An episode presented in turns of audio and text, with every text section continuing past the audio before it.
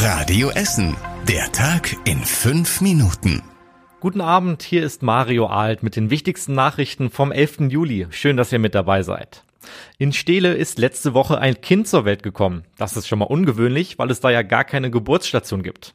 Es war aber auch keine Hausgeburt, denn das Kind ist in einem Bus der Ruhrbahn zur Welt gekommen. Ein Vertreter der Familie hat daraufhin Vorwürfe gegen den Busfahrer erhoben und gesagt, er habe auf die Situation gar nicht reagiert.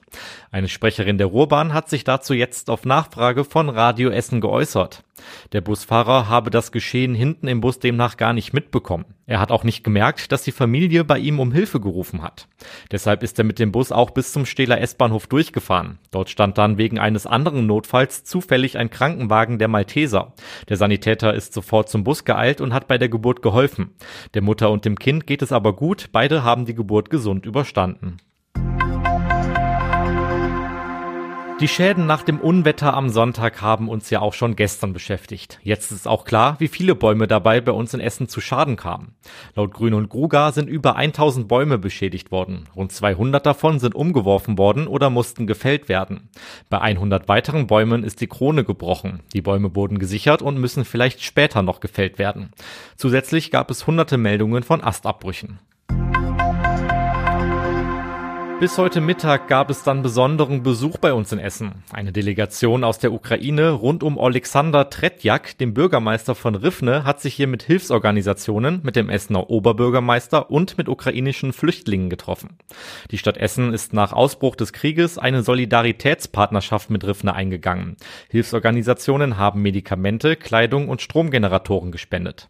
Essens Oberbürgermeister Thomas Kufen berichtet von den Gesprächen mit dem Bürgermeister von Rivne. Er sagte, der Friedhof Friedhof reicht nicht mehr aus. Der hätte sonst noch für Jahre ausgereicht. Ähm, er berichtet von Luftalarm und Schulkinder, die schnell den Bunker erreichen müssen. Das sind alles Themen, die kennen wir nicht und Gott sei Dank kennen wir die nicht. Es hört sich an wie von einem anderen Planeten, aber dieser Planet heißt einfach Krieg. Die ukrainische Delegation hat auch die Ruhrbahn besucht. Ein Bus fährt ab heute mit dem Partnerschaftslogo der beiden Städte durch Essen. Aus Sicherheitsgründen haben wir erst jetzt nach dem Ende des dreitägigen Besuchs darüber berichtet. Heute gab es dann auch noch neue Entwicklungen in den Ermittlungen nach einem Mord. Eine 86-jährige Frau wurde Ende Juni in ihrer Wohnung in Frohnhausen getötet. Als Tatverdächtige wurde die Putzfrau der Seniorin festgenommen.